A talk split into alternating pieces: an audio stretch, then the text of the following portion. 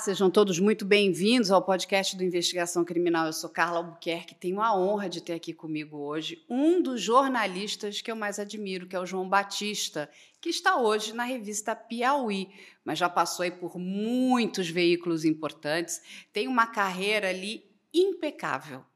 Ele realmente é uma dessas pessoas que a gente se orgulha muito. Ele é um jornalista de verdade, ele está preocupado com a informação, com a verdade do conteúdo e ele vai explicar isso tudo para a gente. O João é jovem e ele é uma dessas pessoas que a gente tem que se levantar para aplaudir. Seja bem-vindo, João.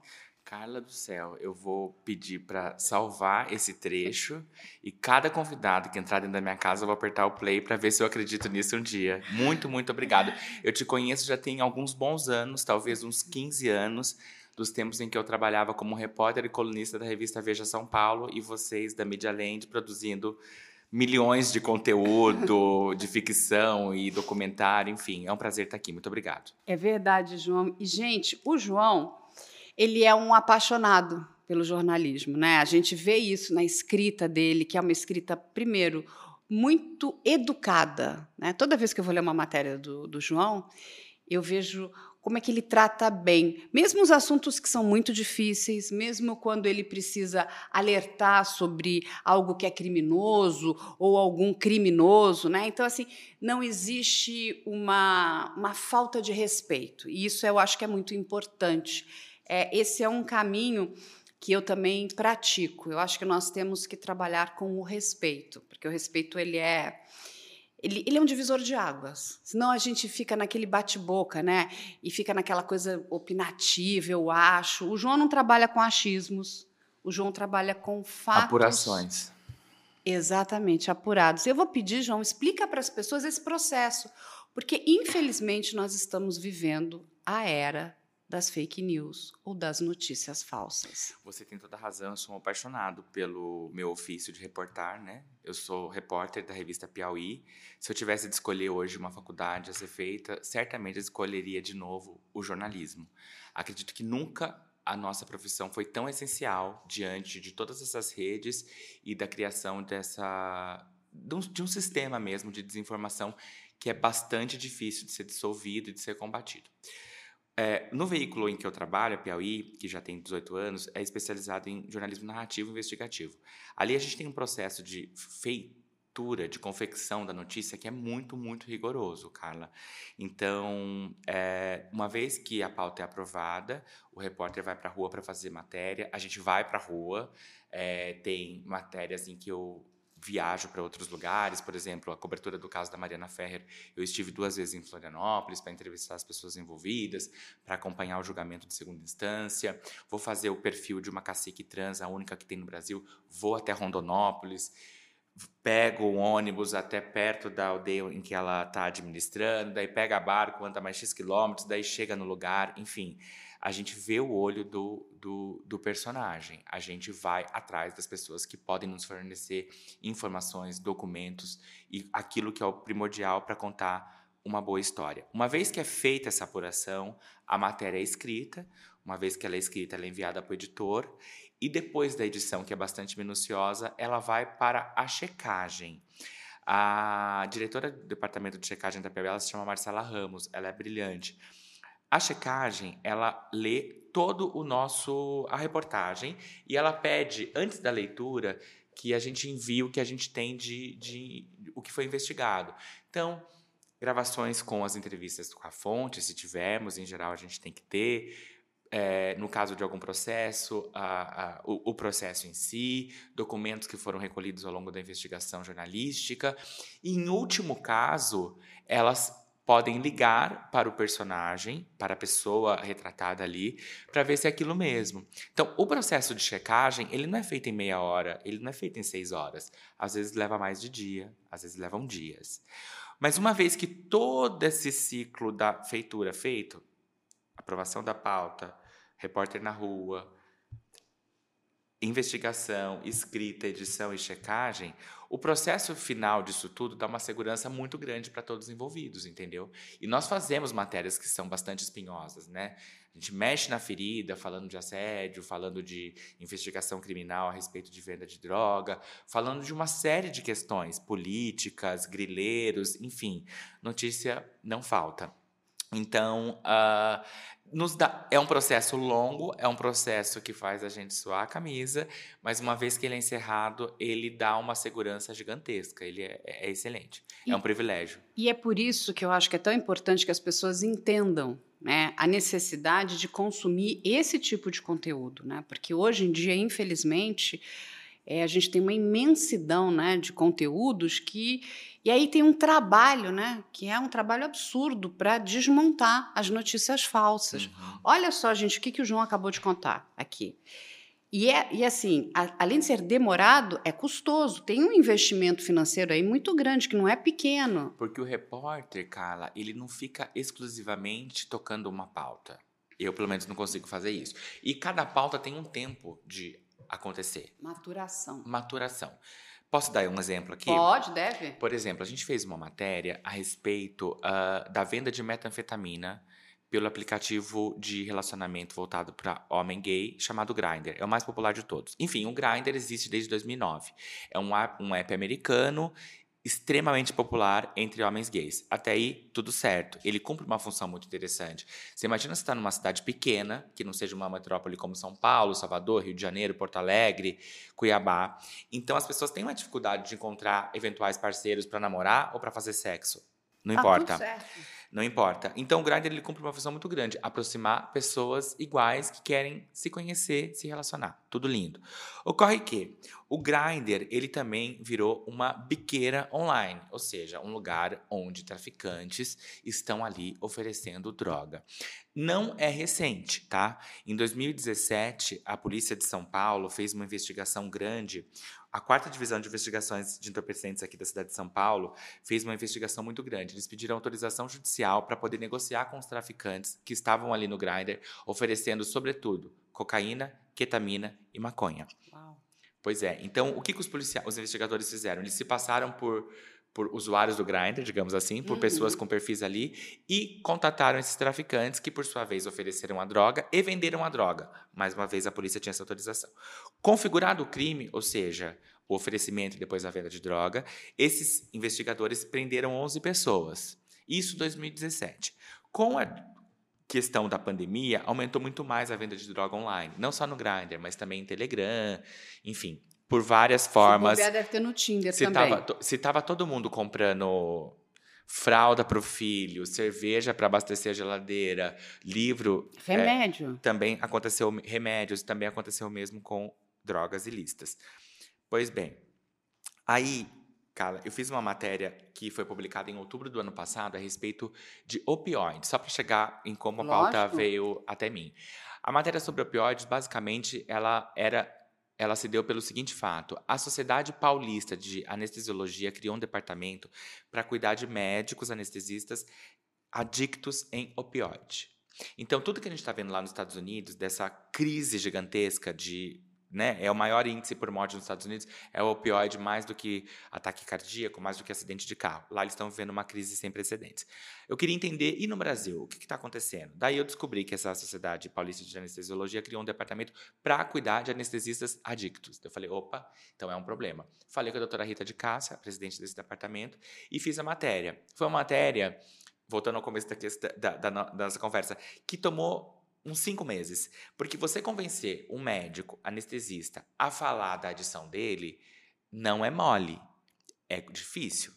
Tem que, o cara tem que entender que aquilo pode ajudar eventuais pessoas que estão passando pelo mesmo que ele. E a gente conseguiu um médico do Espírito Santo muito corajoso que topou fazer uma foto, mostrar o peito e contar o que aconteceu com ele. Pois bem, existe aqui, sobretudo em São Paulo, muitos médicos adictos em opioides. Então, eles tem um acesso maior do que a população civil, brincando, né? É, tem. Eles pegam o fentanil, sobretudo, dentro das farmácias dos centros cirúrgicos. Eu falei com um médico, cara, que ele me contou o seguinte: ele fazia plantões extenuantes e passou a ter dor nas costas. Ele falou: quer saber? Para aliviar minha dor, isso no plantão de, de Natal, ele aplicou fentanil.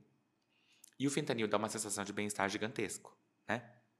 A pessoa que sofre um acidente de. Toma o fentanil. Toma, sei lá, um carro. Tem até pa... o pirulito, né? Nos um carro Estados passa em cima da tua perna, você chega no hospital, eles te aplicam fentanil, você dá risada. Ele inibe a sensação de dor. Ele tem uma razão muito importante de existir, né? Afinal de Lógico, contas, tem ele é uma cirurgias. droga etc. importante. Exato. E daí esse cara começou a tomar. Ele gostou e começou a tomar com frequência. Quando ele viu, ele não podia mais usar a camisa de manga curta, porque as veias do braço dele estavam completamente roxas. Ele começou a aplicar na canela. Quando a canela co- não pegava mais a injeção, ele começou a aplicar no peito do pé.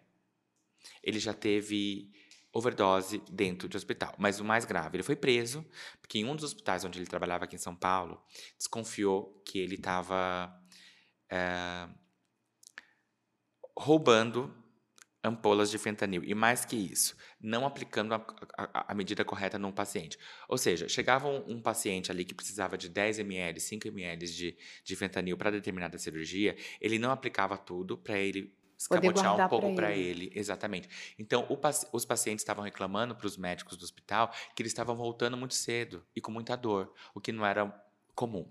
Resumo da ópera: esse cara foi preso e depois solto. Ele está limpo hoje, mas ele faz um tratamento contínuo. Mas sai essa matéria sobre o opioide, muito que bem, teve uma repercussão legal, é um assunto interessante, né? A gente falar que, ao contrário dos Estados Unidos, em que a população como um todo está viciada em opioide, aqui no Brasil está bastante restrito a pessoas da classe médica, sobretudo anestesistas e enfermeiros, e, e com venda de opioides por Telegram, tá, Carla? Sim. Eu entrei em grupos de Telegram vendendo oxicodona, fentanil, muito simples. Alprazolam. Tudo. É, que daí seria do, do campo dos antidepressivos e Depressivos. sedativos, né? Mas, en- enfim, são grupos abertos, não são grupos fechados. Nesses grupos, as pessoas que compram, elas ainda tiram foto mostrando: olha, chegou meu fentanil aqui em casa, é eficaz. Meio que para provar e fazer uma propaganda para aquele que forneceu. É isso, é descarado. Pois bem, sai a matéria do opioide, daí um amigo meu, gay, ele falou, João, que, que da hora essa pauta do opioide, mas você tá ligado no que tá acontecendo com a metanfetamina? Eu falei, não. Ele falou, João, é que você tá fora do mercado, tá casado já tem um tempo. Muito tempo. O, mas assim, no aplicativo Grindr tá rolando direto. Eu falei, explique. Tecla SAP. O que, que é isso? O que, que você tá falando? Daí ele me explicou o seguinte, Carla. Que traficantes entram no Grindr para falar que eles vendem usando é, emojis. Então, se o cara fala, fa- coloca o, o, o, o diamante ou o anel de diamante, quer dizer que ele vende ou consome a metanfetamina, que na gíria da rua, na gíria gay, é cristal ou tina. Ninguém fala metanfetamina, é tina ou cristal. É, então, o diamante, seja na forma da pedra do diamante, né, o emoji da pedra, Ou anelzinho. ou o anelzinho que parece um anel de noivado, significa que a pessoa fuma a metanfetamina, fuma o cristal. Por pipe. Pipe são os cachimbos, ah, aqueles cachimbos De transparentes, droga. que também são muito comuns no meio do crack. E o foguete significa que a pessoa faz o, a aplicação de metanfetamina intravenosa na veia. Falei, ok. Falei, deixa eu checar. Entrei no Grindr. Eu moro numa região de São Paulo que é relativamente próxima à Avenida Paulista, que é uma região, portanto, que tem muitos gays, né? Turistas gays, Sim, moradores gays, sim. enfim. Ótimo, né? Que existimos e ocupamos todos os espaços. É verdade. É, tinha muito, muitos perfis com isso. João. Mas não era um, não era dois, não era três, eram muitos. Muitas pessoas colocam esse perfil só para comunicar que ela usa.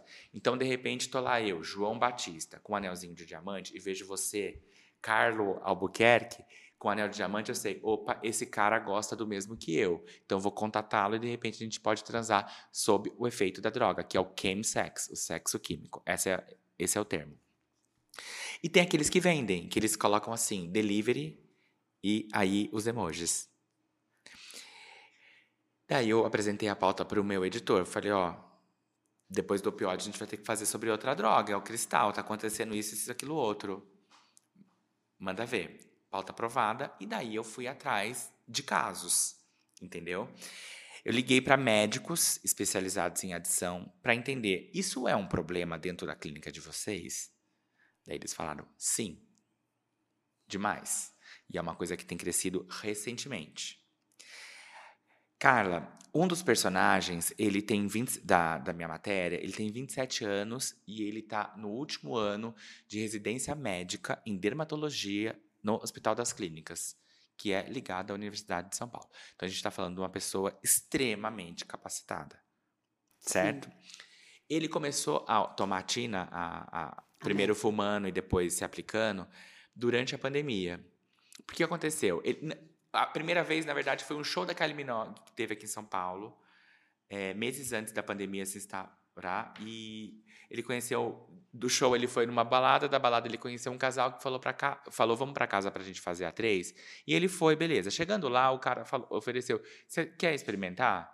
Ele topou experimentar que deveria ter uma responsabilidade, né, de quem oferece um produto que é altamente aditivo. Sim, Você não está oferecendo maconha ou uma dose de gin tônica, né? Uhum. É uma coisa que pode ser irreversível e tem um impacto cruel na vida da pessoa. A partir daquilo, ele gostou, óbvio, ele falou que o sexo foi extremamente... Porque o que, que acontece com a metanfetamina? Ela dá tesão. E ela dá muito tesão. A pessoa fica dias, dois, três dias, excitada e transando é, tem uma dificuldade para ejacular, e mesmo você ficando com o pênis ereto, então você consegue fazer várias vezes continuadamente e aquilo tudo é muito gostoso. Tem gente que faz essas maratonas. Maratona do sexo. Do sexo químico, exatamente. Por dias, e uma vez que encerra, elas estão 4 quilos mais magras. Esquece de tomar água, esquece de comer, esquece de usar banheiro. É uma coisa bem Bem pesado. E daí esse médico, esse, esse residente de, de medicina, ele entrou a pandemia, não tinha mais balada, e como que você ia conhecer gente para transar? Na, quase falei um palavrão aqui. É. Pelo aplicativo. E daí no aplicativo ele entendeu o que significava aqueles símbolos. Aqueles símbolos. E daí ele foi ficando com mais e mais gente, mais e mais gente com essa finalidade.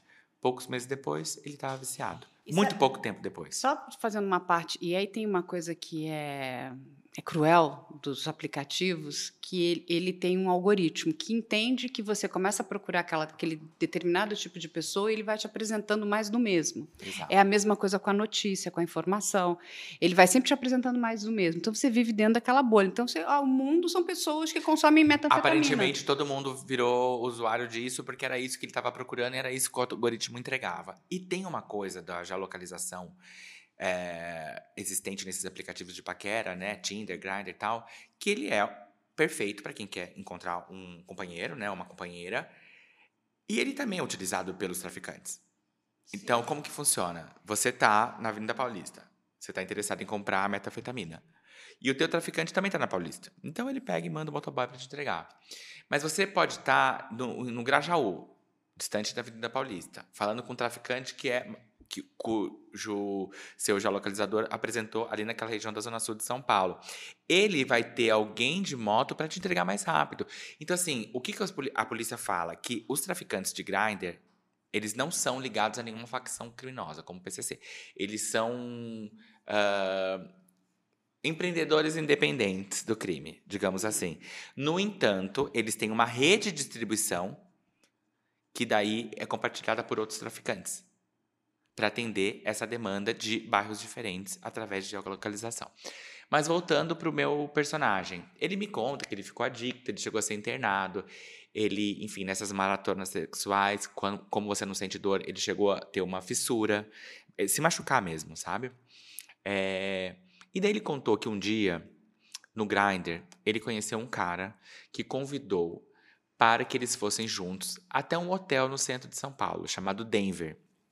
Aqui no, no, perto do Bexiga, é isso? O próprio. Muito. Ele está estrategicamente localizado numa região extremamente boêmia e de fácil acesso. Ele está perto da Rua Augusta. Para quem conhece São Paulo, Augusta é uma das ruas mais boêmias da cidade, do lado ali do centro. Ele está perto da Praça Roosevelt, idem, cheio de gente ali, jovens vivendo a vida e perto do Bexiga, que historicamente é um dos bairros mais boêmios de São Paulo. Então ele foi com esse cara no Denver para uh, transar e, e, e fazer sexo químico, consumir droga enquanto eles têm sexo. E aí ele descobriu que o Denver é um lugar que é muito frequentado por usuários de cristal. por gente que quer fazer sexo químico. Uma vez que esse cara me fala isso, eu nas entrevistas com outras pessoas aqui de São Paulo que também estavam é, usando metafetamina e toparam falar comigo, eu perguntava do Denver. E sempre vinha um sorriso de rosto. Ah, você já sabe? Ou já sei. É conhecido. Super conhecido. Daí o que, que eu fiz? Com o grinder instalado no meu celular, eu fui até uma padaria que fica do outro lado da rua do Denver e liguei o grinder. Tinham, tá na matéria isso, acho que nove usuários do Grindr, nove perfis, em que diziam estar no Denver. Então a pessoa coloca assim, Denver já, Denver com os emojis. Ou seja, você chega no Festinha Denver, no Denver. Ele já te entrega, tá aqui, ó. Você vem e você já recebe a droga. Aí o que eu fiz? Bom, configura aquilo de apuração tomar um tempo, né? Então, vamos lá. Um personagem me falou uma história, falando com outros personagens, eles confirmaram a mesma coisa que eu fiz com o Grindr instalado no meu celular, fui até o lado do Denver. De fato, vi algumas pessoas a 40 metros de distância, a 50 metros de distância, que estavam no Denver e cujos apelidos, os nicknames ali no Grindr, informavam estar no, no, no Denver. Aí eu fui até o Denver. Eu me hospedei no Denver. O Denver ele funciona como um motel, digamos assim. Então ele tem uhum. preços por, cinco, por 4 horas, 8 horas, 12 horas e diária. Eu cheguei numa quinta-feira à noite, Carla, por volta das 9. E daí quando eu falei pro. O Denver é meio sinistro, sabe? Ele é aquele tipo de motel que já fica com entrada na rua. Uhum. Então, só que o guichê de entrada, ele tem aqueles, aquelas grades que parecem, na verdade, grade de cadeia. É. Então eu cheguei, tava um cheiro de arroz, feijão e cebola. Alguém tava jantando ali naquela grade. Eu pedi um quarto. Daí eu, eu falei pro cara, eu quero só quatro horas, que, que era o mínimo. Daí ele falou assim, ele deu um, uma risada, ele falou assim: ah, depois você volta pra, pra renovar. Talvez ele pensou que eu fosse. fosse fazer o sexo ali, químico. Fazer a mesma coisa que muita gente ia. Eu fico num quarto, são três andares. Fiquei num quarto no primeiro andar. A primeira coisa que eu noto: não tem câmera de segurança. Dentro de um quarto de motel, a gente sabe que não pode ter câmera de segurança, evidentemente, Sim. razões legais. Mas dentro do hall, na escada de acesso e no corredor, me chamou a atenção. Porque a câmera de segurança, ela é uma segurança pro hóspede e pro hotel. E pro hotel, numa eventualidade de acontecer alguma coisa. Sim, é muito importante. Não tem. Daí eu fico no quarto, 12. É, ligo o grinder. Daí as pessoas estavam a 5 metros de distância, a 12 metros de distância. E eu começo a conversar, com, me passando por um interessado com pessoas ali, só para confirmar. Fulano, você tá no Denver? Sim. E daí tinha um cara que ele tava com o nick assim: Rafa Pix Denver com os emojis. Você pode fazer o Pix para rapidamente obter o, o teu produto. Aí eu começo a conversar com o Rafa Pix e pergunto o preço. Daí ele tira a foto do cristal da metafetamina, me mostra, falando que era do bom. E a grama era 450 reais. Que é bastante caro. É uma droga cara. A metafetamina tem sido chamada de crack dos gays ricos. É uma droga cara. Mas há um, uma questão ali, uma, uma pegadinha nessa questão do dinheiro, Carla. Porque, como é uma droga que você não consome sozinho, afinal de contas ela te dá uma excitação tremenda, você não se importa em pagar para quem não tem condições. Entendi. Então você acaba levando aquele parceiro que você curtiu ele, enfim, ele também quer, ele não tem dinheiro, mas vamos embora, eu o tenho. o barato é coletivo. Não tem sentido você tomar uma droga para ficar ninguém. em casa sozinho vendo um filme erótico que seja. Entendi. Você entendeu? Então, necessariamente, você precisa de mais gente, ou mais gentes de pessoas. Porque Você pode acaba ser mais sendo do uma que rotatividade. Um, pode Exatamente. ser um grupo. Exatamente. Então, assim, o cara que tem a grana, ele não se importa distribuir porque ele precisa de outras pessoas para dar vazão àquele tesão que ele está sentindo através daquela droga. Então, não é uma coisa. Porque às vezes a gente é cara sim, isso tem uma, uma régua de corte, sim. No entanto, não é só a gente rica que está usando, porque outras pessoas são convidadas a entrar no rolê uma vez que você precisa de mais você gente. Você tem o patrocinador, que é o rico, isso. e que aí sai pegando. O outro pode não ter dinheiro, mas ele é o bonitão, é o cara que topou, vamos embora, todo mundo entra aqui. Exato. E vamos para esse sexo químico. Aí eu pego, constato, converso com esse Rafa Pix, ele fala que está no Denver, e ele está no Denver como estratégia Estar ali é um facilitador para ele. Ele não tem que fazer delivery, pegar moto à distância. É como o cara, só para as pessoas entenderem, os, os, os entregadores do RAP que ficam dentro do supermercado. Ele já recebe, então já. Ah, Cai já, o pedido, tô aqui, pego a Coca-Cola, pego o Red Bull, pego o macarrão, já levo. E já levo. E para chegar mais rápido. Então, Sim. Porque essas empresas já deixam esses entregadores, né, já estrategicamente ali para a entrega ser muito mais rápida. É essa, você matou a charada, é isso. E algumas pessoas, o, o, o, o foco do Denver, o pico de, de, de lotação ali, é de quinta a domingo ou segunda. Algumas pessoas deixam porta, as portas entreabertas. Já convidando, quem quiser entrar, vem, fica à vontade. Porque é isso, é uma droga que você precisa de mais gente, entendeu? Sem juízo de valor, cada um transa com quem não, quiser, é, do jeito são que quiser. São adultos maiores de idade. grupo ou não em grupo. A questão é o uso da droga. Aí, ponto final, constatei aquilo que uma fonte falou, outra confirmou, o Grindr sugeriu quando eu tivesse, quando eu estava ali perto e quando eu fui, era isso mesmo. Temos a começo, meio e fim. Bom, o Denver não tem site. O Denver não tem rede social. Como que eu contato o Denver? Eu vou até o Denver de volta, deixo um cartão, sou fulano de tal, estou fazendo uma matéria a respeito de tal assunto, preciso falar com algum responsável. Ah, o gerente é tal pessoa, é, passa aqui mais tarde. Cheguei, não estava lá também, ou, ou, me foi informado que não estava. Daí eu entro no site da junta comercial e vejo quem são os sócios. E tem, tinha um sócio, tem um sócio que tem um nome um pouco diferente. Eu encontro o telefone dele, o celular e ligo. Me apresento. Fulano de tal, aqui é o João Batista, repórter da revista Piauí. Estou fazendo uma matéria sobre o consumo, o avanço do consumo de metanfetamina. E uma parte da matéria vai falar a respeito do Denver, que é um lugar onde as pessoas consomem e vendem livremente. Ele, hã? que, que é isso? Não, não tem isso. Eu falei, não, eu não estou perguntando. Estou afirmando. Eu estive lá. Essa não, é uma, essa não é uma dúvida. Essa não é uma dúvida. Eu estou informando ao senhor que isso acontece lá. Daí o cara foi bastante assim simpático, ele falou que não estava sabendo, se isso acontecia, não estava sabendo, medidas serão tomadas. O fato é, quem entra no aplicativo continua podendo comprar muita, e consumir no Denver. É, tem muita gente, pelo menos com nick, nick escrito Denver ali e super rolando. Tem uma outra história esse, a respeito de metafetamina.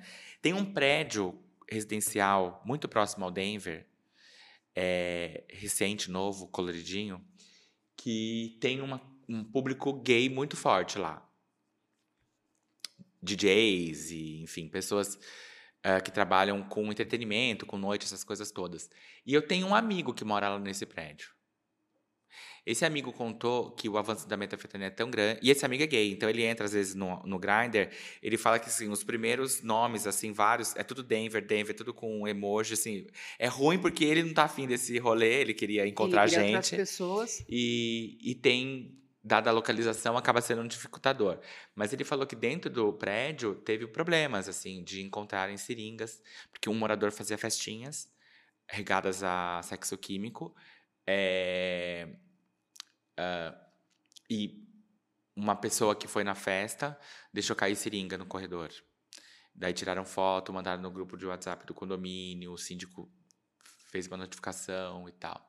Então, assim, a coisa da metafetamina é uma realidade, que está em ascensão e o aplicativo Grindr não faz nada para coibir. Para fazer essa matéria. Você entrou em contato com o Grindr? Tentei, tentei, Carla, a gente tenta.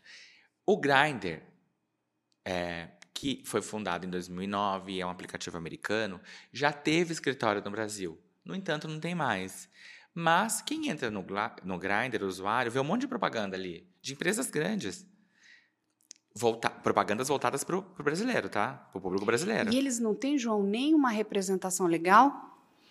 Me foi falado que não, você acredita? E, é, e sabe o que, que é, é chocante? Porque na nossa lei, né, isso é lei no nosso país, qualquer empresa que seja, que esteja atuando no nosso, né, vamos dizer aqui, esse nosso país com dimensões continentais, eles são obrigados a pelo menos ter um representante legal, para que eles possam ser notificados, né, autuados, respondam não só à imprensa, mas às autoridades.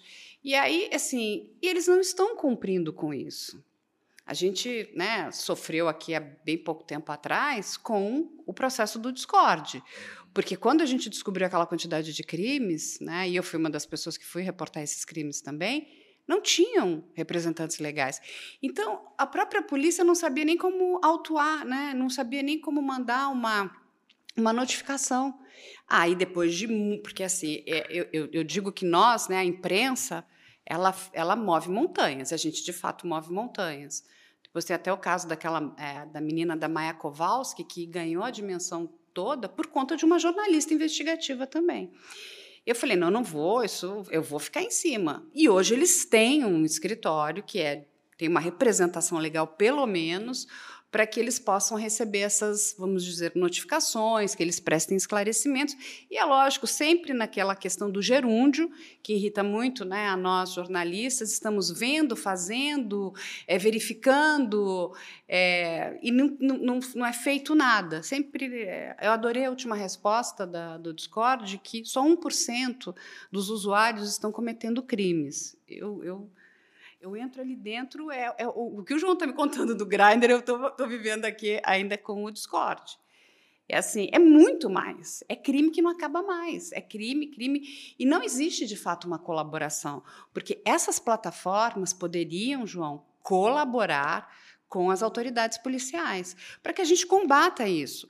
Um usuário dessa droga, né, de metanfetamina, o futuro dele é muito triste. Sim porque é o que você falou, a adição é muito potente. As imagens são horrorosas. Para quem não sabe, a metanfetamina é a droga do Breaking Bad, né? Exatamente. Ficou famosa é na série do Breaking Bad. É, a gente precisa descobrir de onde está vindo essa droga, porque a informação que eu tive, vou contar até uma, uma novidade para as pessoas. Depois que o João fez essa matéria incrível, maravilhosa, a gente conversa bastante. Ele falou, Carlos, isso aqui é muito sério. Eu falei, ah, então a gente vai pegar. Vamos pegar, vamos dar continuidade. Porque isso também é um outro lado do bom jornalismo. Né? Um começa e o outro vai dando continuidade. Porque essas coisas não podem morrer, não pode morrer numa matéria. É, a gente está falando de.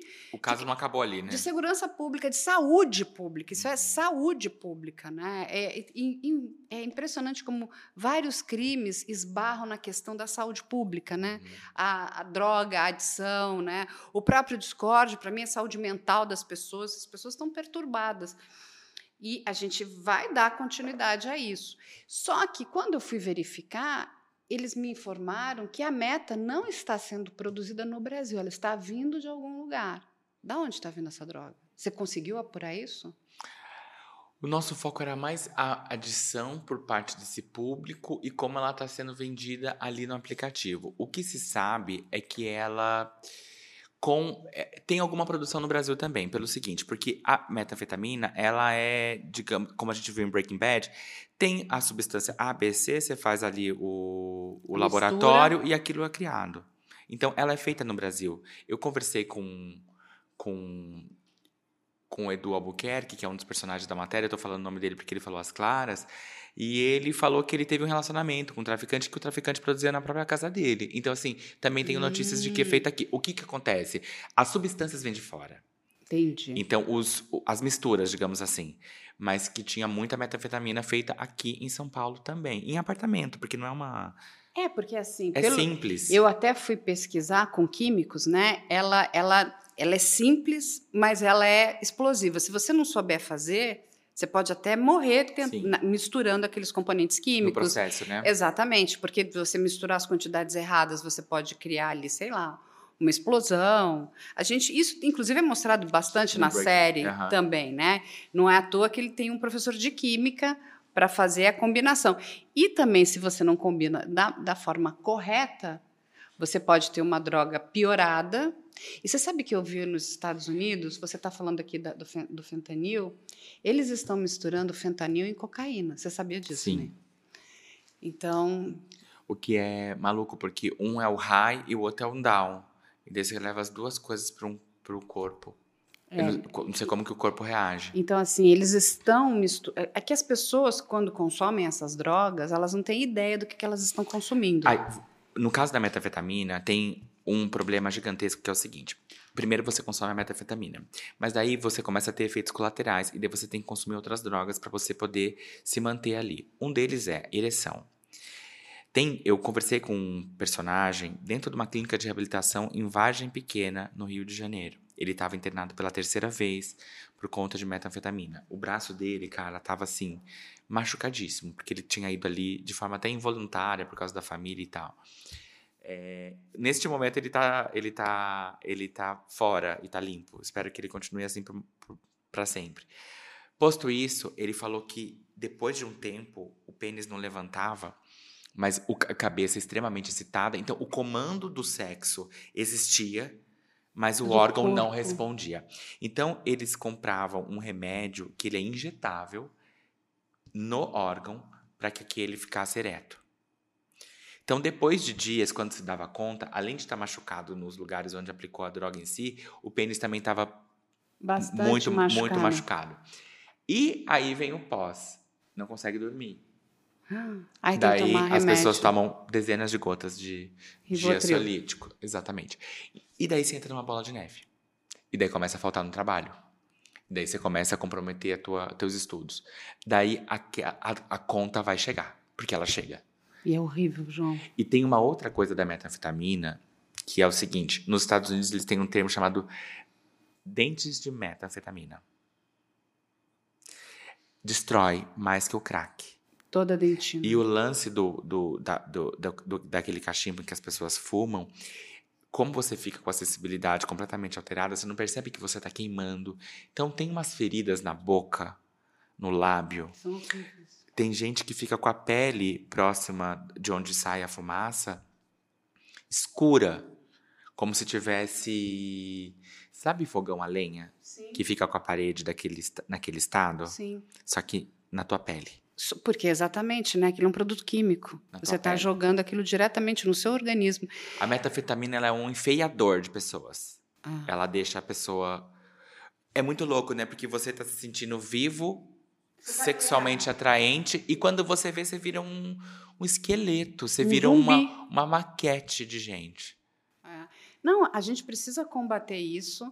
Eu, eu já falei para o João que a gente abraçou eu estou conversando com vários policiais aqui de São Paulo, né, para a gente dar continuidade, porque isso não pode parar numa matéria. Isso é muito sério, a gente precisa fazer um grande alerta. Né? A gente tem aqui um braço muito forte, que são os streamings também, e que é mais. Né, perene, né, o tempo que fica ali, da mesma forma que é a da Piauí, que é, é, diferentemente de alguns outros jornais, que uma notícia vai sobrepondo a outra, uma matéria de uma revista Piauí é uma matéria que tem uma longa uma vida. Longa, Exatamente, ela é muito. E eu que o, o João já fez, gente, vamos dar todos os créditos para o João, 80% do trabalho, né? Foi é dele aqui. Então, quando a gente pega, até para dar continuidade ao seu trabalho, que a gente né, tem que ser bastante honesto, ele é muito importante, mas a gente não pode deixar isso parar. Ô, Carla, você sabe que depois que a matéria foi publicada, é, eu encontrei via TikTok um homem aqui de São Paulo, extremamente rico, de família bem, bem rica, que está falando às claras sobre metanfetamina. Ele já passou por algumas internações. Vamos trazer ele. Ele pode ser um personagem para você. Vamos trazê-lo, vamos conversar com ele e a gente precisa unir forças, porque a biqueira é digital. É. Você não precisa mais ir para uma zona de risco para comprar drogas. A biqueira ficou digital. Agora, é, é, é, complicado tudo isso, né, João? Porque quando você fala que são traficantes independentes, eles estão mexendo ali com o jogo, vamos dizer, né, dos, dos grandes traficantes, né? Eles estão, é, eles vão acabar incomodando. E isso pode Ou os grandes traficantes vão incorporar, incorporar. essa forma. É. Porque se a gente pegar, por exemplo, no caso do crack aqui em São Paulo, logo no começo e até 10 anos, o crack ele não era parte do PCC, que detém o monopólio da venda de droga aqui no estado de São Paulo, basicamente.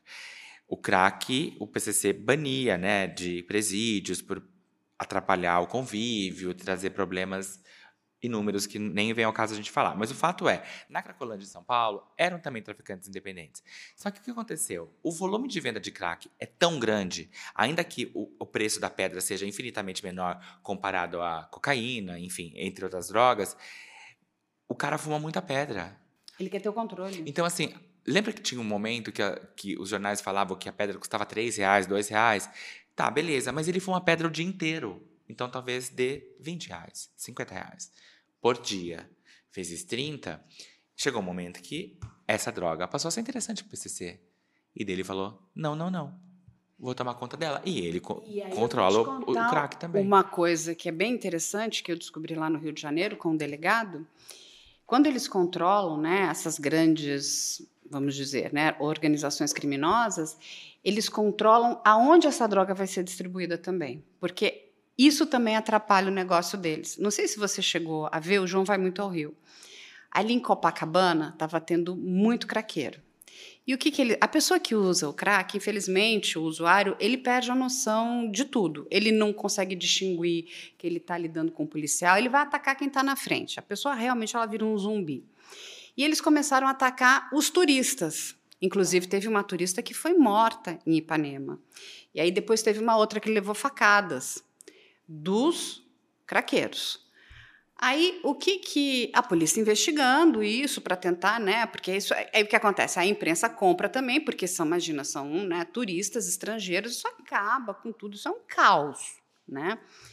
Ah, começa a ficar em cima e quando fica em cima, o que, que acontece? A polícia também fica em cima e isso atrapalha o comércio, inclusive, das outras drogas. As drogas caras, as drogas onde eles ganham dinheiro, que são as drogas da elite. Ali, vamos combinar. Você sabe o que aconteceu, João?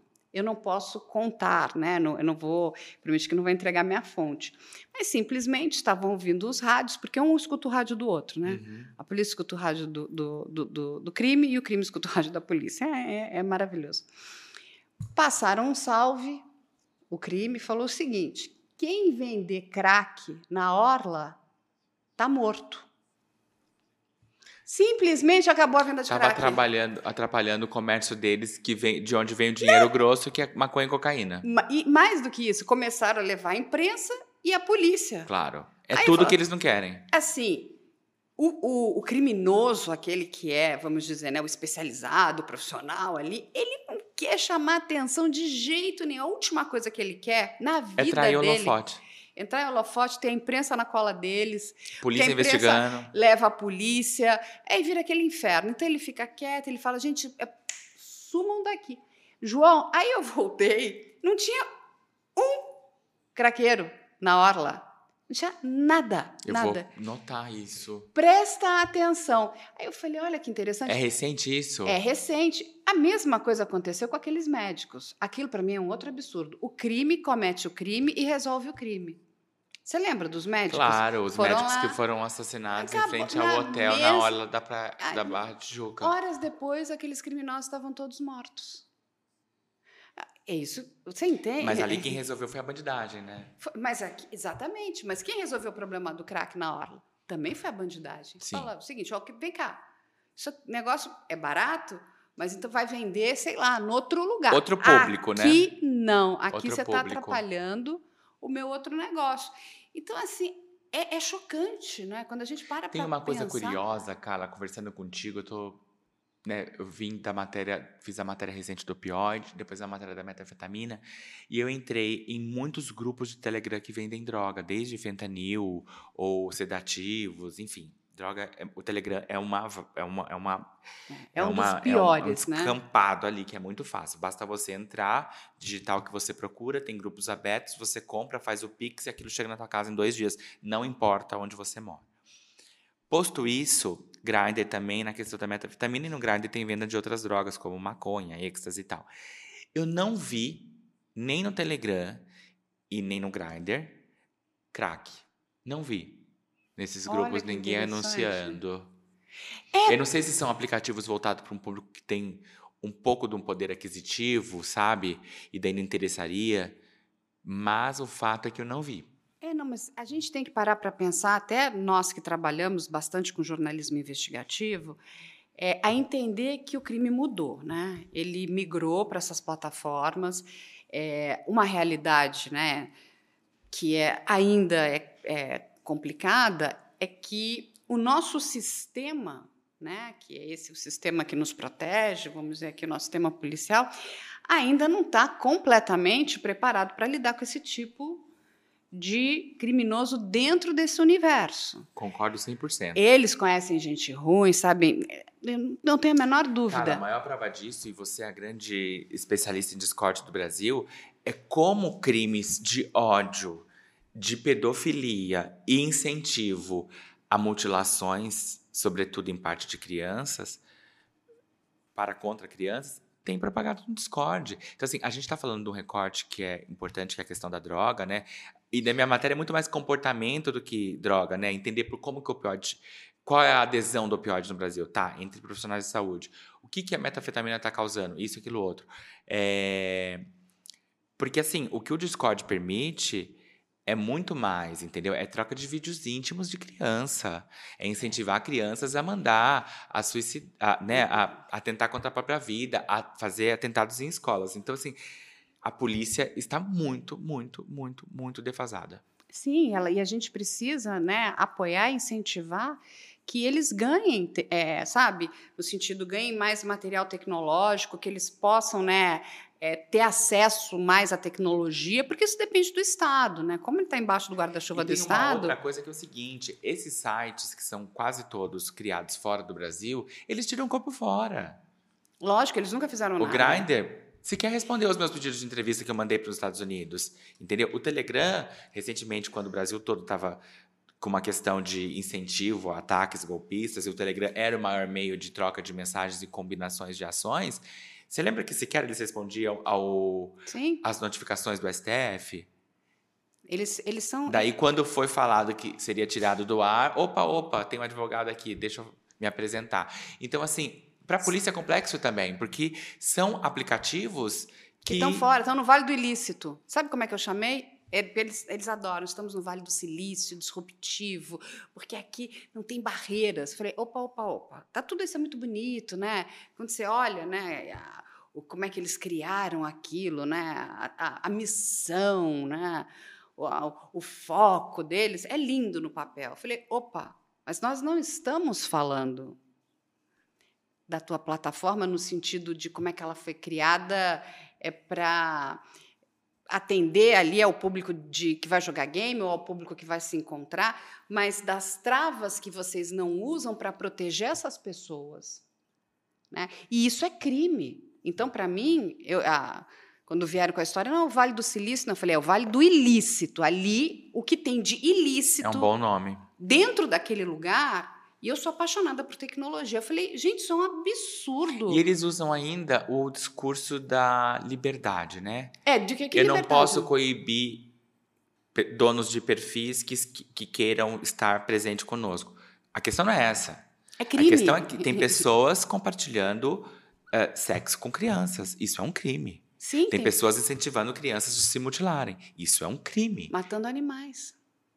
Então, assim. Planejando massacres Uma vez que escola. você vira a plataforma onde se combina esse tipo de crime asqueroso, você não é responsável? Sim, você tem que ser responsável. Você tem que ser responsabilizado. Ah. Por isso que a gente precisa urgentemente da responsabilização dessas plataformas. Porque eu entendo, a Botchequis não entrou no dólar eventual? Uhum sabia que podia acontecer e não tomou providências. Uhum. Para mim é a mesma coisa, eles estão dentro do dólar eventual, eles sabem que isso vai acontecer. Eles estão, e o pior, eles estão vendo e eles não fazem nada. E tem uma coisa que é o seguinte, a tecnologia que essas empresas têm é, é muito sofisticada. Então, uma pessoa que foto, posta uma foto no Instagram com o mamilo aparecendo, aquilo era removido por automático entendia que aquilo poderia significar pornografia. E às vezes era uma, sei lá, uma criança na praia e tá sem camiseta. Uhum. Não tinha nada ali de errado.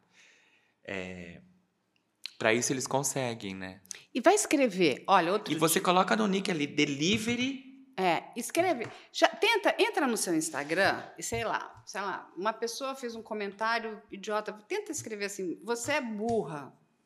Ele vai te proibir. Ele não vai deixar você continuar com aquele comentário. Ou seja, tem um discurso bonitinho de que coíbe o, o, hate, o ódio, mas... mas é. eles conseguem ultrapassar essas barreiras, né? Vão burlando e o outro vai fingindo que não está vendo. Porque o que a gente tem que explicar para as pessoas é que o ódio, essas redes de ódio, né? Elas engajam muito mais do que a pessoa que fala, João, você é lindo. Carla, você é maravilhosa. Agora, se eu começar aqui a xingar o João, cara, vai ter milhares de pessoas querendo ver, olha lá, vão se matar. Porque é, entendeu? Da natureza humana. Tem um livro que eu li recentemente de um, de um jornalista americano chamado Ben Smith. Ele se chama Traffic, Tráfego. E ele foi um dos fundadores do BuzzFeed. Uhum. E participou desse movimento online no final dos anos 2010 e depois até essa última década. Hoje ele é dono do Semaphore, que é uma newsletter muito importante. Esse cara é fera. Ele era o crítico de mídia do New York Times. Lá nos Estados Unidos tem uma tradição de mídia cobrir mídia, coisa que não acontece aqui no Brasil. Posto isso, ele explica exatamente a engenharia do algoritmo para estimular o ódio. O Facebook é uma rede social, depois transformada em meta, é uma rede social que ela quer a discussão. Ela não quer, e ela quer que o assunto se torne presente ali. Então, se você posta algo bonitinho, olha a minha orquídea que lindo, todos os botões floresceram, você vai ganhar like, coraçãozinho. Agora, se você posta, comprei a minha orquídea numa floricultura e o vendedor entregou ela com com veneno. Pronto. Estou intoxicada. Vai, vai arrebentar. Vai hum. arrebentar. Pega o Twitter, que para mim eu chamo de Tu Hitler, né? Que agora mudou para X, sei lá, mas para mim vai ser sempre o Tu Hitler. Eu nunca vi tanta gente vomitando ódio numa rede social. Uhum. É, é, só ataque, é ataque, é ataque. Eu falei, meu Deus, as pessoas perdem horas e horas e horas atacando as outras.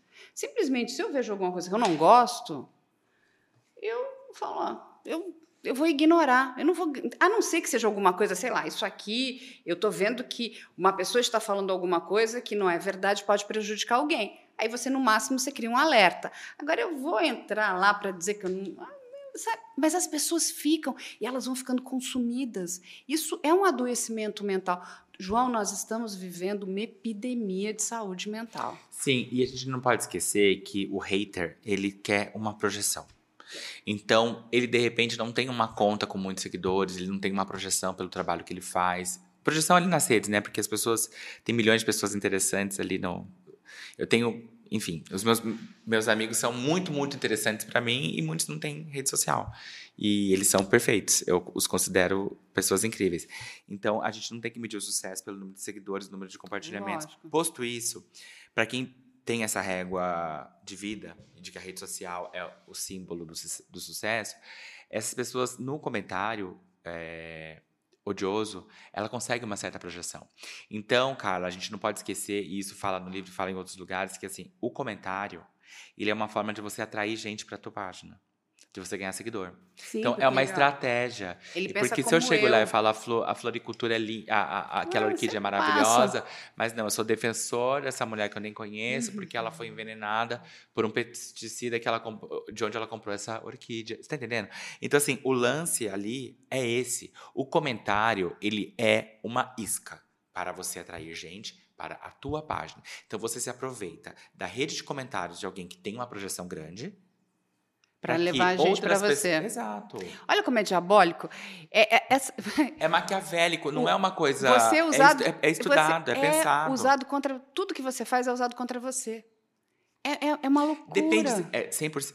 Dentro da lógica. Não, tô falando das redes real, sociais. É isso sim. No entanto, não é contra. Se o cara tá disposto a querer ter um espólio de seguidores tão radicais quanto ele, e eu digo radicais em várias esferas: questões dos animais, questões do direito de gênero, trocentas coisas.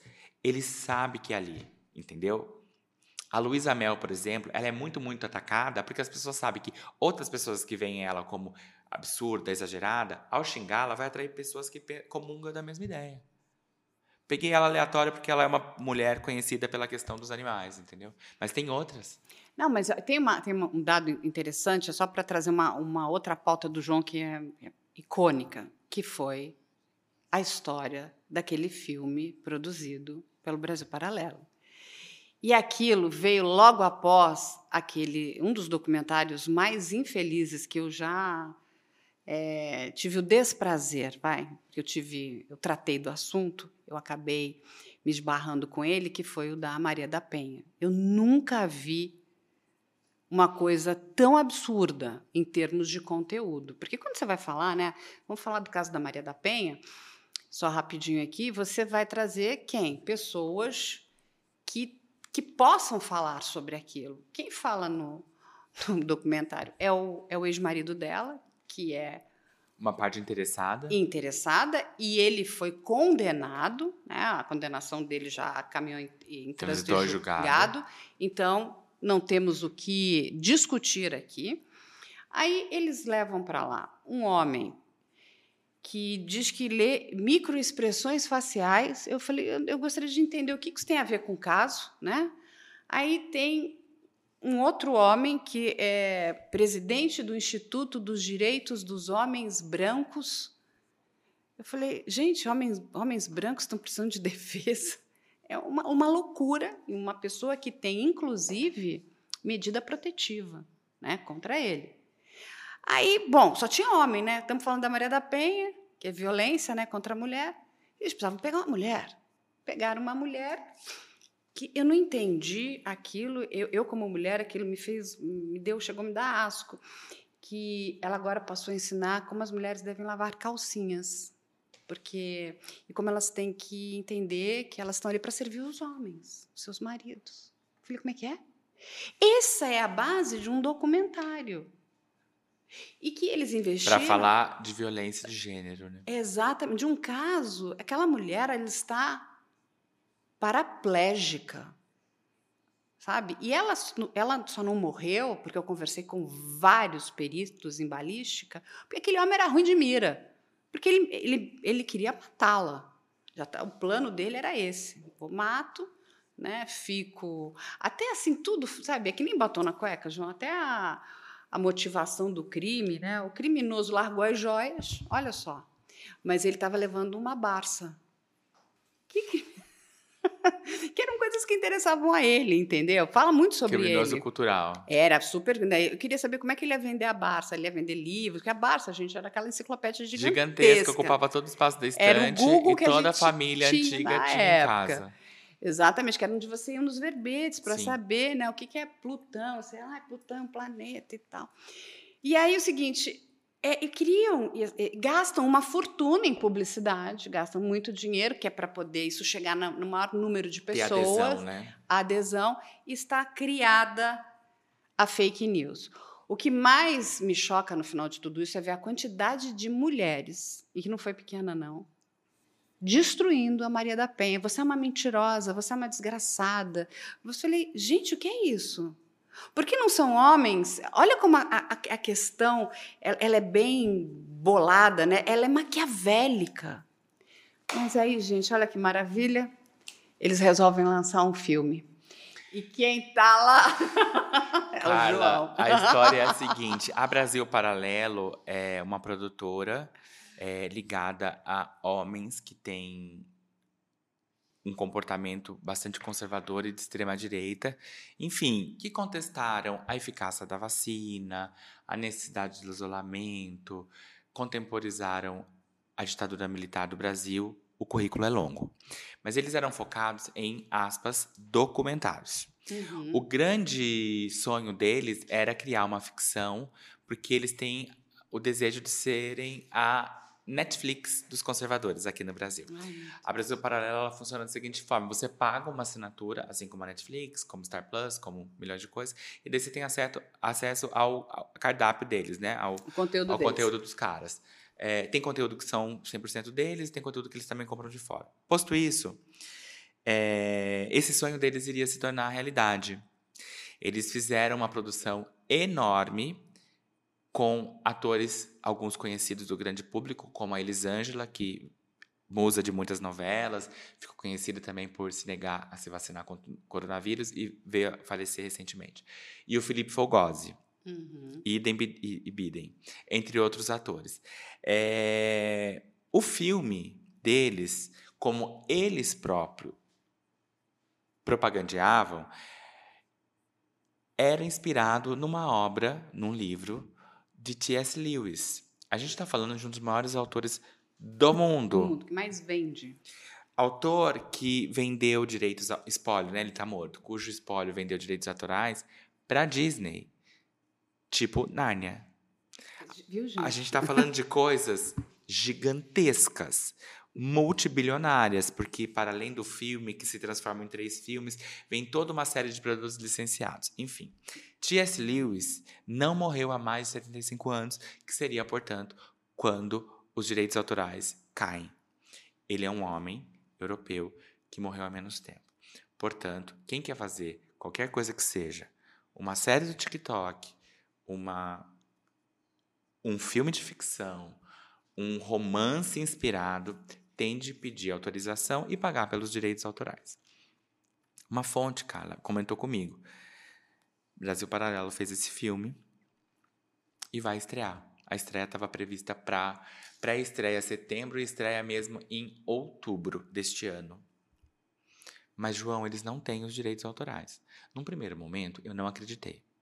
Eu falei, eu acho que você está equivocado. Não é possível.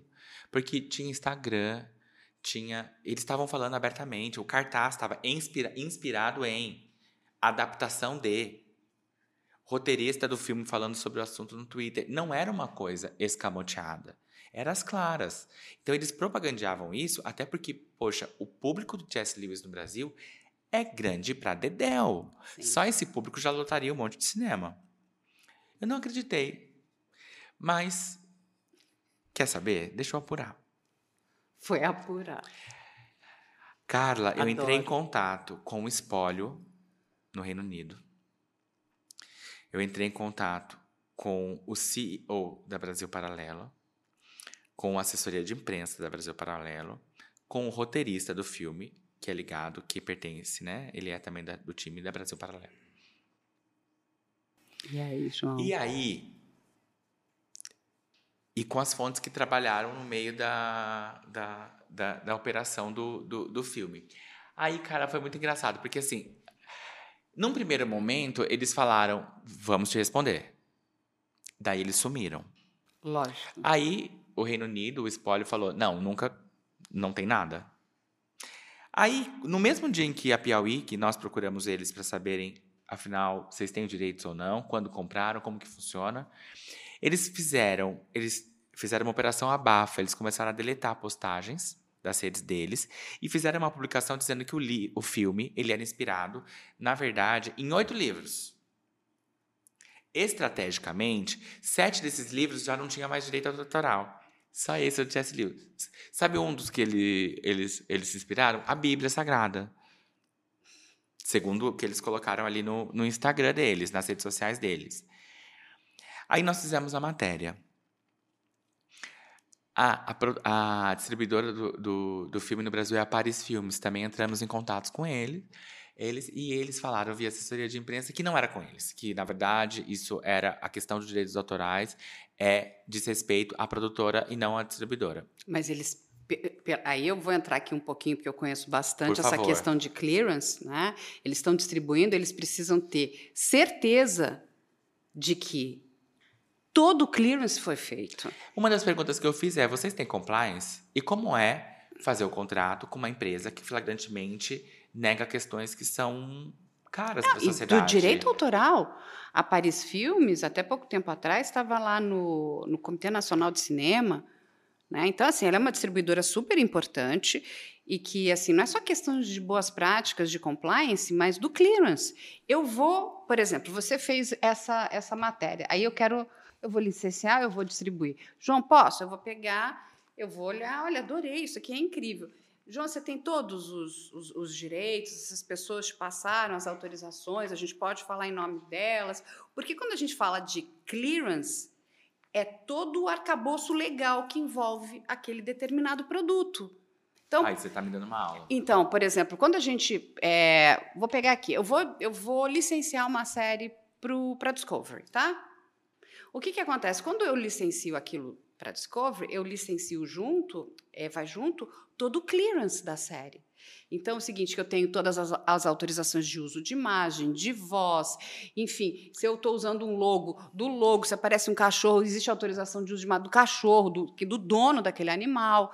Então, por exemplo, se eu tenho marcas, né, por exemplo, tenho investigação criminal, é, e eu não tiver o direito, eu tenho que borrar, entende? É, tem muitos é, problemas que se você não faz isso da forma correta, ah, então, por exemplo, ah, eu vou fazer uma, o João escreveu um livro, eu quero fazer uma série em cima do seu livro, eu preciso ter um contrato com você que você está né, tá me repassando esses direitos para que eu possa produzir né, um documentário em cima de um livro seu. Então, todo esse material é juntado e é entregue quando você entrega a obra para ele ser.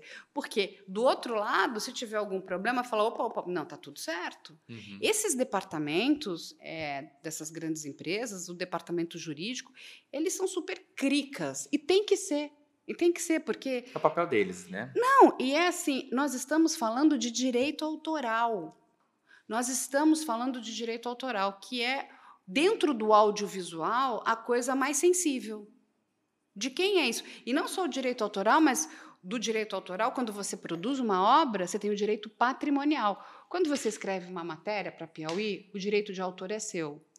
O patrimonial é da Piauí. Então, ela tem o direito de é, recolher né, fins. É, é, ela pode. É, o dinheiro que vai gerar através da venda da revista é dela. O direito uhum. patrimonial é dela. O autoral é seu, que é o uhum. direito do autor. Uhum. Fui eu que escrevi essa matéria. Uhum. Seja você um, um, PJ, um CLT, o direito de autor é da pessoa. Né? Ele é pessoal, você pode certo. escrever isso em paralelo.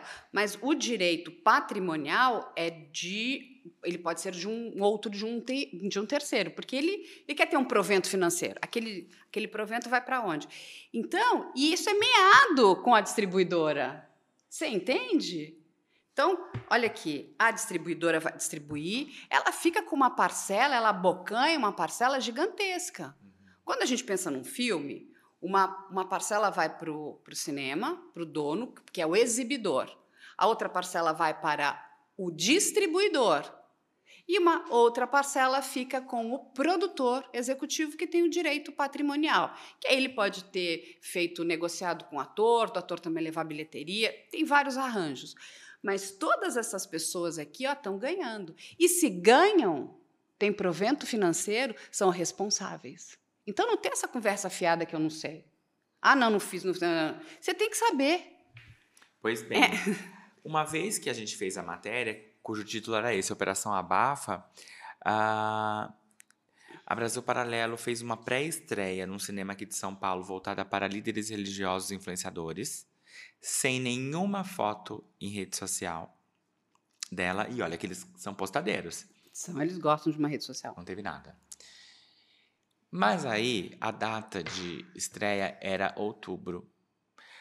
Os cartazes chegaram a ser distribuídos. Uma fonte passou num, num shopping aqui de São Paulo, que tem Cinemark, Vila Lobos, e tirou foto. João, li a matéria da Piauí, depois a gente fez uma outra matéria falando que tinha sido cancelado, uh, agora sem data disponível, né, de, prevista, mas está aqui esse cartaz. Entre em contato com a Paris, a Paris falou, não, foi um erro, porque já estava programado, foi para aí, mas não, tem, não, não estreou comercialmente.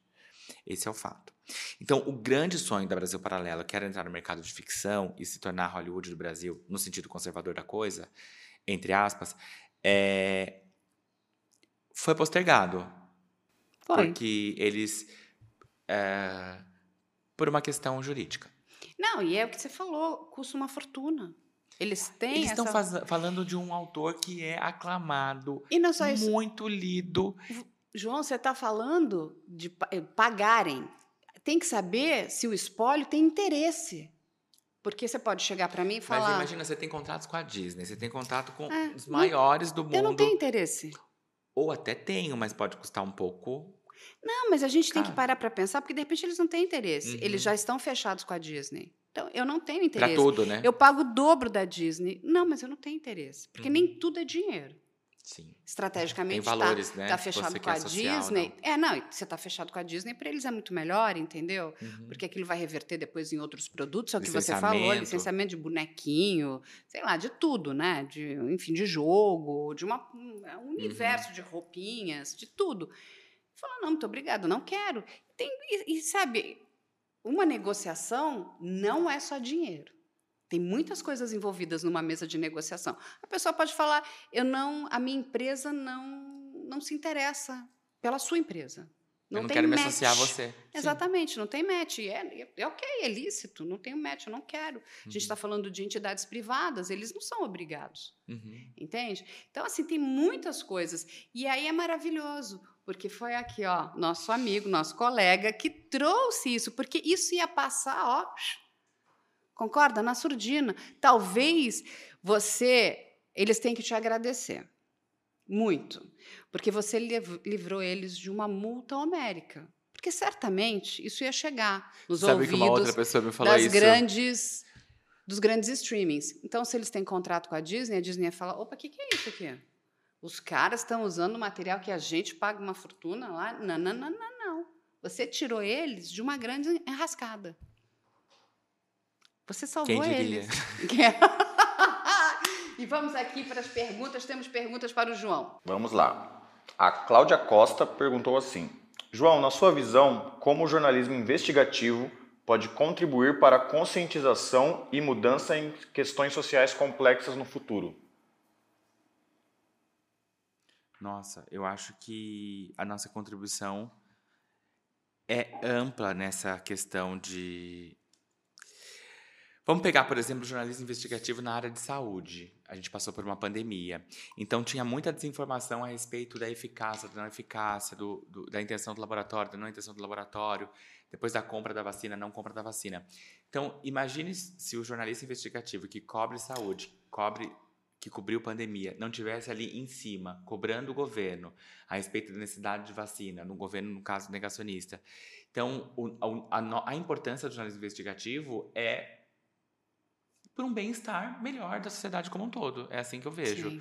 Tem muitas, por exemplo, investigações criminais, usando o termo do, Do, do programa. programa, que elas se dão após investigação jornalística. Por exemplo, o, o episódio do Orçamento Secreto foi uma descoberta de um repórter, Breno Pires, Exatamente. meu colega da Piauí. Então, na época ele estava no Estadão. E a partir daquilo, trocentas coisas aconteceram. Olha a importância. Então, assim, é, in- não sei nem como mensurar. Vamos lá? Vamos lá. A Stephanie Macedo pergunta qual impacto você busca gerar com as suas narrativas. Nossa, às vezes, Stephanie, é, é assim, jornalismo não é uma ciência exata. Então, tem matérias que a gente está fazendo e que com absoluta convicção de que essa vai ser super lida, vai bombar, o mundo inteiro vai discutir ela.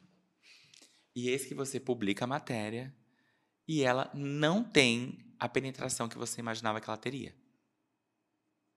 Mesmo assim, você não tem milhões de requisitos ali que você achava que ela causaria algum impacto e não causa. E tem outras que você faz, ah, vamos lá. E eis que vira algo gigantesco. Uma hecatombe. Vira uma hecatombe. Então, quem faz jornalismo sem hipocrisia faz jornalismo para ser lido. Então, eu não quero fazer matérias que as pessoas não escutam, não leiam.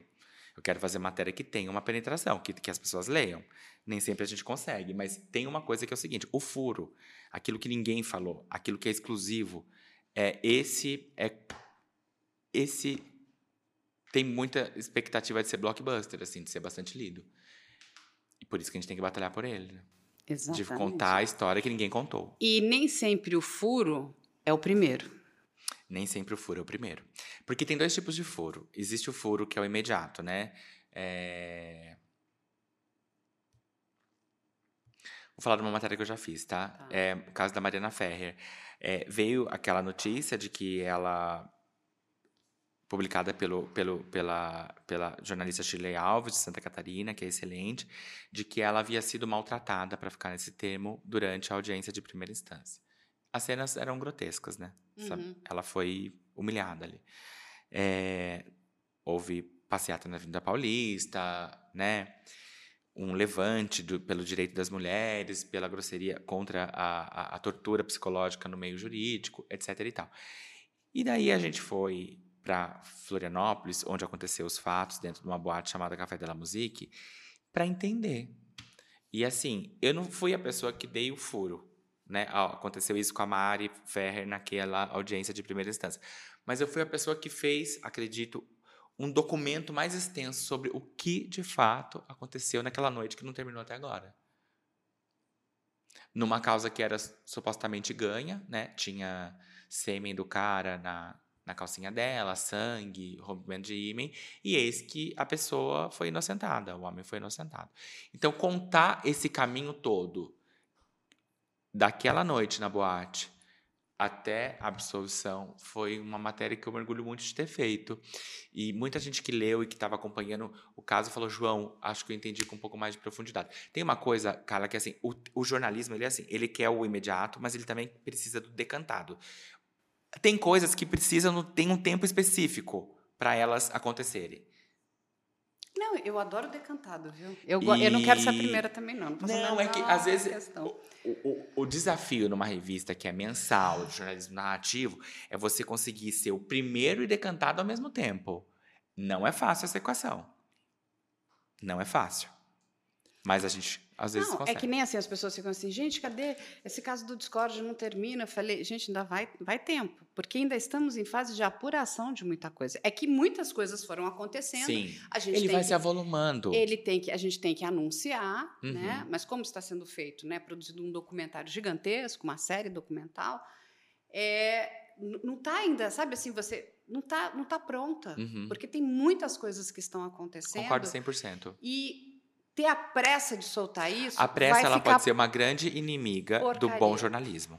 Exatamente. Mas é óbvio que tem o jornalismo de site que é factual. A caiu um caminhão na marginal Tietê. A gente tem que serviço, ser informado, pegar Ó, outras rotas e tudo mais. O João deve ter visto. Você viu Jinx da Sim. HBO? Sim. O que é aquilo? Aquele, aquele documentarista ficou.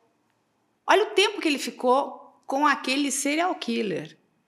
E quando eles já estavam ali meio que desistindo, pô, quando a gente não conseguiu muita coisa, o cara acaba se entregando para o operador de áudio. Para o é, documentarista. Para o né? documentarista. Aquilo é fabuloso.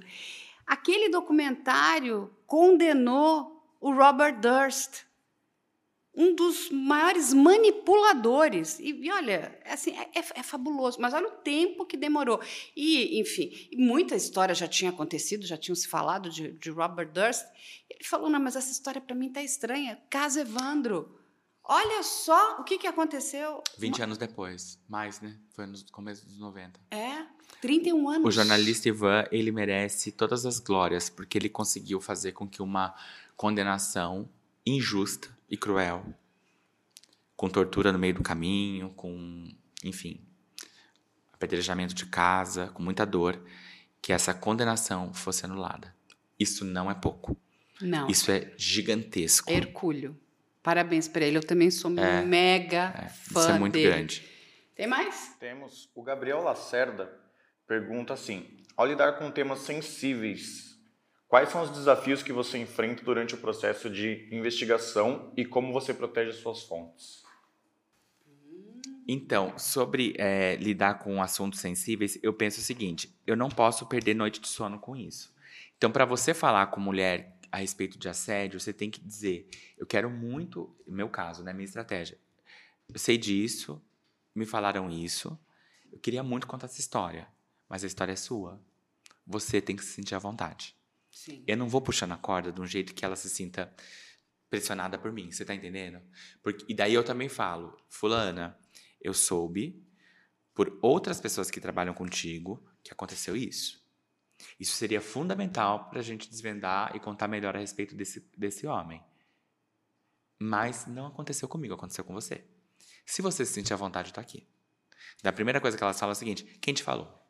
Eu falo o seguinte: Assim como tudo que você me falar, eu não vou falar quem me falou, eu não vou te falar quem me falou. Exatamente. Não, e, e com mais detalhes você tiver, melhor. Então, por exemplo, fiz uma matéria recente sobre um médico. Daí, no posto de saúde do hospital, no 16º andar, onde vocês costumavam se cruzar por volta das seis da tarde. Ele está dando informação, que é verídica. E, por, e, a, e a pessoa, ela gosta do jornalista que apurou.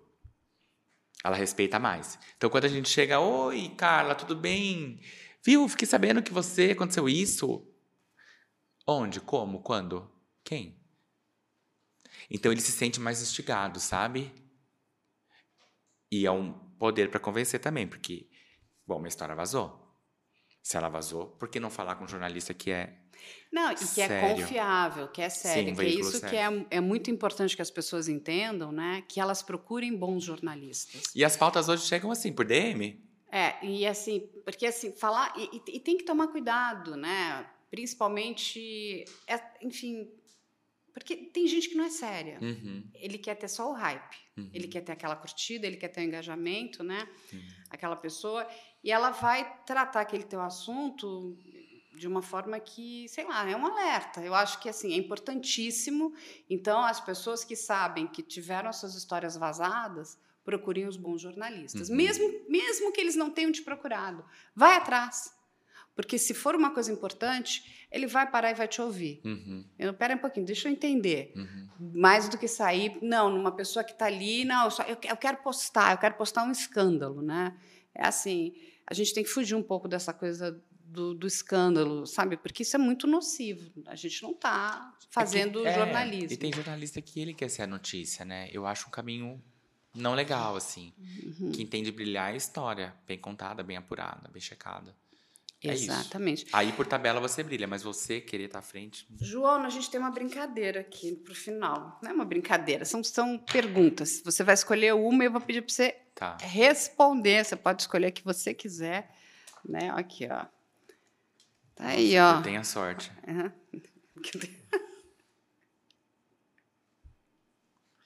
É ético sacrificar os direitos individuais em nome da segurança coletiva?